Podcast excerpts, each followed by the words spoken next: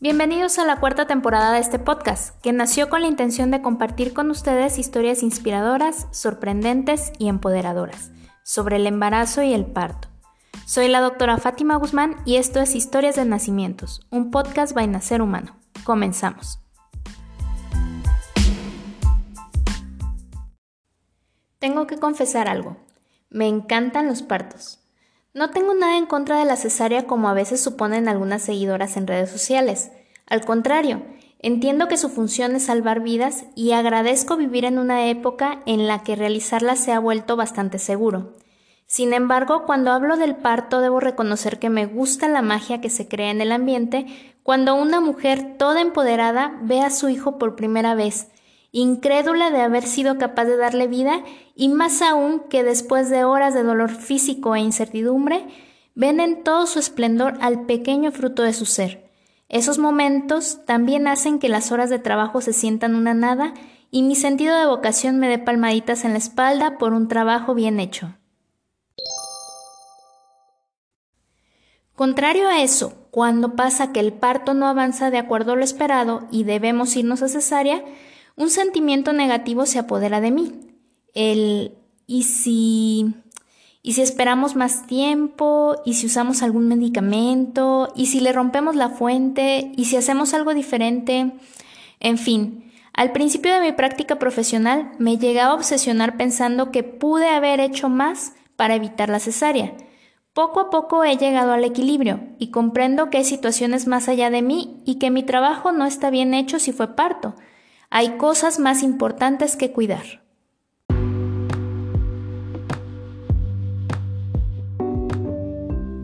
Conocí a Julieta y su esposo Fidel cuando estaban esperando a su primer hijo. Ya estaban iniciando el tercer trimestre. Acudían a mí buscando un parto en agua, ya que en el curso de preparación para el parto que habían tomado alguien me había recomendado y por esa razón llegaron. Después de revisar su historial médico, sus exámenes previos y los ultrasonidos, llegué a la conclusión de que Julieta era una buena candidata para tener un parto en agua, ya que tanto ella como el pequeño Cristian estaban en perfectas condiciones de salud. Ella es una mujer muy bajita, apenas llega al metro y medio de estatura. Algunas personas le habían dicho que por ese motivo era mejor que programara una cesárea, pero ella no lo creía así. Y lo cierto es que yo también le confirmé que ese no era motivo suficiente para una operación. Pues las semanas pasaron y todo estaba listo para un parto en agua. Apenas cumplió las 40 semanas de embarazo, Julieta empezó a sentir las primeras contracciones. Ese día que comenzaron eran apenas dolorosas y no tenían una frecuencia y duración bien establecida, así que de inmediato supo que aún no era tiempo de ir al hospital. Como al día siguiente tenía consulta conmigo, decidió esperar para ver cómo avanzaba. Durante la noche se presentaron más seguidas y dolorosas, pero aún no tenían las características que le había indicado que debían tener, así que acudió a la cita de control del embarazo y en ese momento me platicó su situación. Durante la consulta tuvo un par de contracciones, así que decidimos revisarla a través de un tacto vaginal para evaluar si existía algún avance. Y pues apenas había 2 centímetros de dilatación. El cervix aún estaba grueso, no se había roto la fuente aún y el pequeño Cristian ya estaba encajado.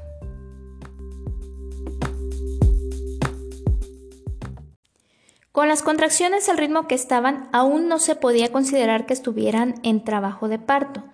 Sin embargo, como ya había cambios cervicales, le indiqué a ella y a Fidel que trataran aún de seguir una rutina lo más normal posible, que se mantuviera bien hidratada, que comiera sus horas y que tratara de dormir una siesta, ya que esa noche no había dormido bien, y que cuando sintiera las contracciones más frecuentes comenzara a contarlas.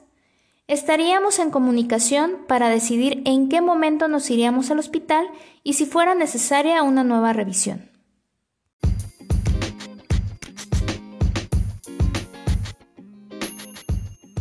Julieta y Fidel se fueron muy tranquilos a casa, emocionados de que el parto estaba cerca. Por la tarde las contracciones siguieron su curso. No se quitaban, pero tampoco aumentaban de intensidad. Hasta que la noche llegó y posteriormente la madrugada. Se empezaron a presentar cada 7 minutos, luego cada 6 minutos y finalmente cada 5 minutos. Para ese momento ya tenía prácticamente toda la noche despierta y el dolor era intenso. Así que decidieron llamarme, querían ver cómo iban avanzando y por ello quedamos de vernos en el hospital.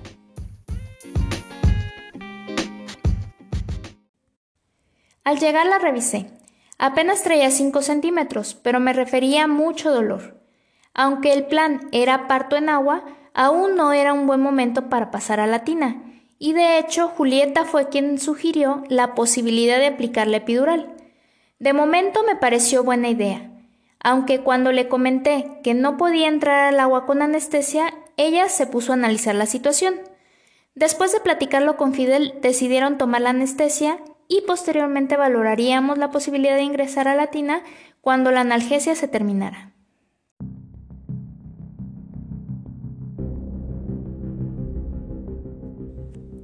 La colocación de la epidural ocurrió sin contratiempos. Afortunadamente, con una sola dosis el parto avanzó hasta los 9 centímetros, y justo antes de aplicar otra dosis, Julieta decidió que quería mejor ingresar a la tina, así que nos pasamos a la sala de parto en agua. Mientras el agua llegaba a un nivel óptimo, a Julieta se le rompió la fuente. Como acababa de revisarla, decidí que de momento no haría tacto, ya hasta que estuviera en la tina y comenzara a pujar. Pero lo que sí debía hacer es vigilar la frecuencia cardíaca de Christian antes de pasarla al agua, sobre todo porque el líquido había salido con meconio, es decir, el bebé se había hecho popó. Y entonces ocurrió. Los latidos de su corazón estaban por debajo de lo normal en cuanto coloqué el aparato para escucharlos. Acababa de pasar una contracción y unos 20 segundos después volvió a recuperarse a niveles normales. Médicamente a esto se le llama desaceleración tardía y no es bueno. Tanto Julieta como Fidel escucharon el cambio de ritmo en el corazón de su bebé y él fue quien me preguntó, ¿se aceleró, verdad? A lo que yo le expliqué que no. El ritmo rápido era lo normal. Lo que había sido anormal era el descenso. Ambos entendieron la situación sin mucha explicación. Algo no andaba bien con Cristian. Le pedí a Julieta que me permitiera revisarla durante la contracción y le dije que pujara para valorar qué era más rápido, que ella pujara para que el bebé naciera ya por parto o pasarnos a una cirugía de urgencia. En ese momento Julieta ya tenía 10 centímetros de dilatación, pero el bebé aún estaba muy arriba. Como buena primeriza, era posible que el expulsivo nos llevara al menos otras dos horas en las que la frecuencia cardíaca de Christian seguiría inestable y con riesgo de un fallo fulminante. Les expliqué esto y de inmediato llegamos a la conclusión de que lo mejor era realizar una cesárea de urgencia, y así lo hicimos. Como ya tenía el catéter peridural colocado, le pasaron la anestesia por ahí, Preparamos todo y logramos que pronto Cristian viera la luz a través de una cesárea de urgencia, pero que fue muy oportuna ya que el pequeño nació con llanto vigoroso y buena calificación de Abgar. Pudo estar en el pecho de su madre durante la cesárea y cuando ésta terminó, ambos salieron juntos a su habitación, tanto madre como hijo en perfecto estado de salud aunque Julieta un poco desilusionada de que después de tantas horas de labor de parto hubiera sido necesario terminar en el quirófano, pero feliz de que su pequeño naciera bien de salud.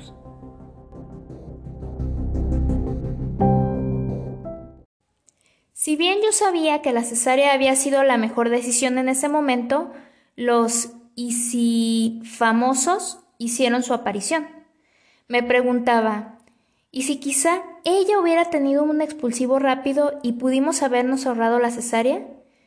Yo sabía que eso era poco probable, pero ¿y si los papás no lo veían así? ¿Y si ellos piensan que yo no hice lo suficiente para tener un parto? En fin, que no es sano clavarse tanto tiempo en ese tipo de pensamientos. Con la cabeza fría analicé posteriormente la situación y llegué a la misma conclusión. La cesárea fue lo mejor.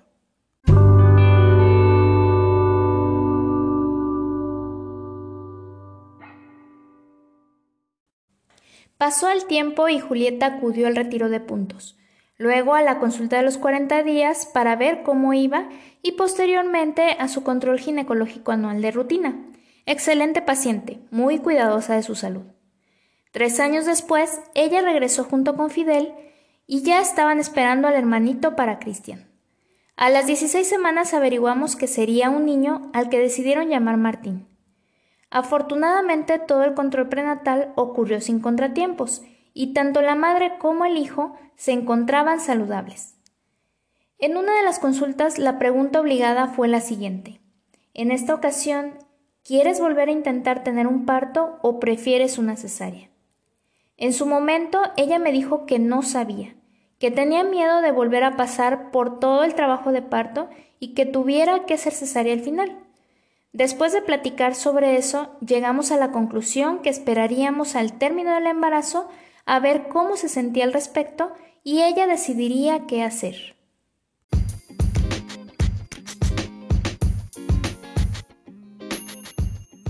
Aún faltaban tres días para cumplir 37 semanas cuando Julieta me escribió por la mañana. Me reportó que en la madrugada había mojado su pantaleta. Estaba segura que no era pipí, pero la cantidad fue moderada y ya no había vuelto a salir. Quedamos de vernos ese día en el consultorio. Le pedí que se colocara una toalla femenina para valorar si había pérdida de líquido o no. Al llegar al consultorio la revisión mostraba una buena cantidad de líquido amniótico en el ultrasonido. La toalla que se había puesto estaba seca y al hacer un tacto Solo pude apreciar moco cervical semiacuoso muy filante. No había dilatación ni salida franca de líquido. Total, que no pude confirmar una ruptura, pero tampoco me atreví a descartarla por completo, ya que ella me refería que sí había salido líquido, y no el moco que le enseñé. Le expliqué entonces lo que es la ruptura de membrana salta, en la cual se produce una fisura en la parte superior de la bolsa que solo provoca salida de líquido ocasional, cuando el bebé realiza algunos movimientos, por ejemplo. Si ese era el caso, volvería a salir líquido de manera más o menos frecuente. Le pedí que me lo informaran y que de momento guardara reposo para ver si aguantaba unos días más, al menos hasta las 37 semanas. Le expliqué que lo peor que pudiera pasar es que con el paso de los días la salida de líquido fuera tanta que cayera a límites bajos y entonces tendríamos que hacer una cesárea. Mientras, haríamos que nuestras revisiones fueran más constantes para vigilar que Martín estuviera fuera de peligro. Como ella aún no estaba segura si quería parto cesárea, supuso que si el bebé decidía nacer por cesárea, estaba bien. De cierta manera le quitaba esa responsabilidad de decidir y ambos se fueron a casa muy tranquilos.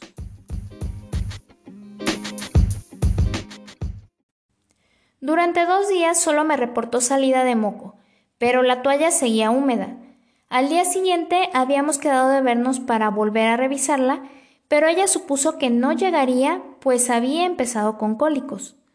En la noche se comunicó conmigo y me lo hizo saber, aunque me dijo que no lo sentía como contracciones. Le sugerí que se metiera a la regadera con agua caliente. Esta tiene un efecto relajante Así que si no eran contracciones de parto, se le iban a quitar y le iban a permitir dormir. En cambio, si el parto estaba comenzando, aumentarían de intensidad y entonces sabría que Martín venía en camino. Yo me fui a dormir y ella hizo lo que le recomendé.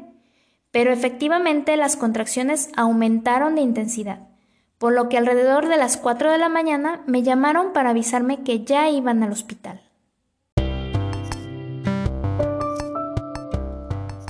Su llegada traía 7 centímetros de dilatación y el dolor había aumentado considerablemente, así que me pidió anestesia. En lo que llegó el doctor y se le aplicó, no pasó más de 40 minutos, y entonces volví a revisarla. En ese momento ya estaba con dilatación completa, pero su pequeño aún se encontraba muy alto, faltaba todavía tiempo para que bajara. Un par de horas les advertí. A diferencia de su bebé anterior, Martín se encontraba en perfecto estado de salud, así que nuevamente ella tenía la opción de decidir. ¿Quería intentar el parto o quería cesárea? Como ya no tenía dolor, gracias a la epidural, tuvo oportunidad de analizar los pros y contras de cada decisión. Le comenté que cuando el bebé naciera, la anestesia no quitaría por completo el dolor, así que eso sí lo sentiría. Pero también ya sabía cómo era la recuperación de la cesárea, así que podía tomar una decisión informada. ¿Cree que puede hacerlo? me preguntó en algún momento. Creo que puedes hacerlo, le dije sin dudar. A lo que ella me dijo, ya estoy nuevamente con 10 centímetros, lo quiero intentar. No me siento tan cansada como la otra vez. Si tú me dices que puedo hacerlo, entonces lo intentaré.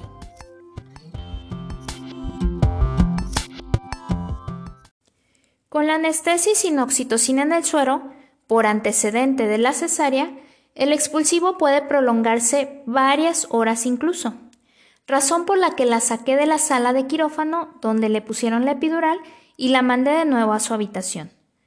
Yo estuve un rato con ella para estar al pendiente de cuando empezara la sensación de pujo, entonces pasarla nuevamente al expulsivo. Sin embargo, primero se pasó el efecto de la anestesia antes de que el pujo fuera evidente. El anestesiólogo puso otra dosis más y unos minutos después empezó a sentir las ganas de pujar. La pasé al expulsivo y acomodé la mesa en posición semisentada. Sin embargo, Julieta es muy bajita y las dimensiones de la cama no se adaptaron del todo a su cuerpo. Yo la veía muy chueca, así que le propuse pasarla al banco de parto para que le resultara más cómodo para ella y a la vez la gravedad nos ayudara también. Este banco permite que la mujer pueda estar en una posición similar a estar sentada en la taza del baño. He visto muchos partos que parecen difíciles fluir como si tuviera mantequilla una vez que adoptan esa posición.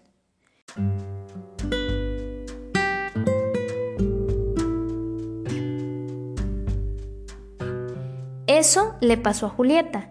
Una vez que se acomodó, pudo pujar libremente. Justo cuando la cabecita de su bebé llegó al periné y comenzó a distenderlo, el dolor fue muy intenso a pesar del epidural. Ella empezó a gritar muy fuerte. Su grito desgarrador se escuchaba en todo el quirófano, pero solo fueron un par de contracciones, suficientes para que la cabeza de Martín saliera por completo. Cuando el resto del cuerpo nació, se lo coloqué en el pecho. El grito se transformó en lágrimas de alegría e incredulidad. Lo hice, no lo puedo creer, no puedo creer que lo hice, repetía una y otra vez mientras miraba a su pequeño hermoso y sano ya acurrucado contra de ella. La ayudamos a subir de nuevo a la cama de expulsión. Rato después, Fidel cortó el cordón umbilical y la placenta nació. Todo estaba en orden habíamos sido testigos de un hermoso parto vaginal después de cesárea. Cuando Julieta estaba en la silla de parto pujando y todavía no le dolía, dijo algo que llamó mucho mi atención. Comentó, Bien dijiste la otra vez que faltaban como dos horas para que Cristian naciera. Pobrecito, no hubiera aguantado. Qué bueno que fue cesárea. Una conclusión que ya había sacado yo tres años atrás, puesta en los labios de la mujer directamente involucrada.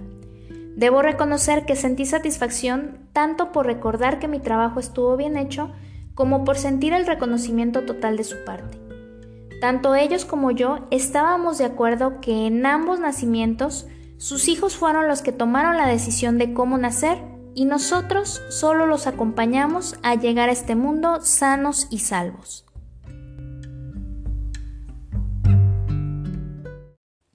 Si tú que estás escuchando esta historia pasaste por una cesárea que no estaba en tus planes, recuerda que la forma en la que tus hijos deciden nacer no te define a ti ni como mujer ni como madre.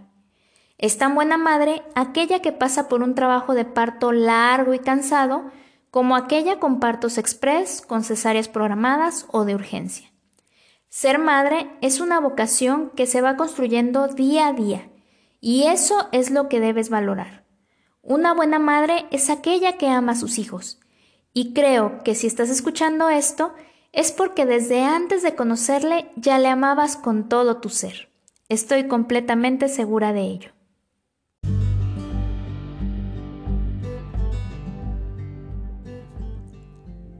Recuerda nuestras redes sociales. Búscanos como Nacer Humano en Facebook, Twitter, Instagram y TikTok. Suscríbete al podcast para que seas el primero en escuchar las historias que estaré compartiendo y recomiéndanos con todas aquellas mujeres que necesiten un poco de motivación para tomar las riendas de su embarazo. Soy la doctora Fátima Guzmán y me despido deseando lo mejor para ustedes y sus bebés. Hasta la próxima.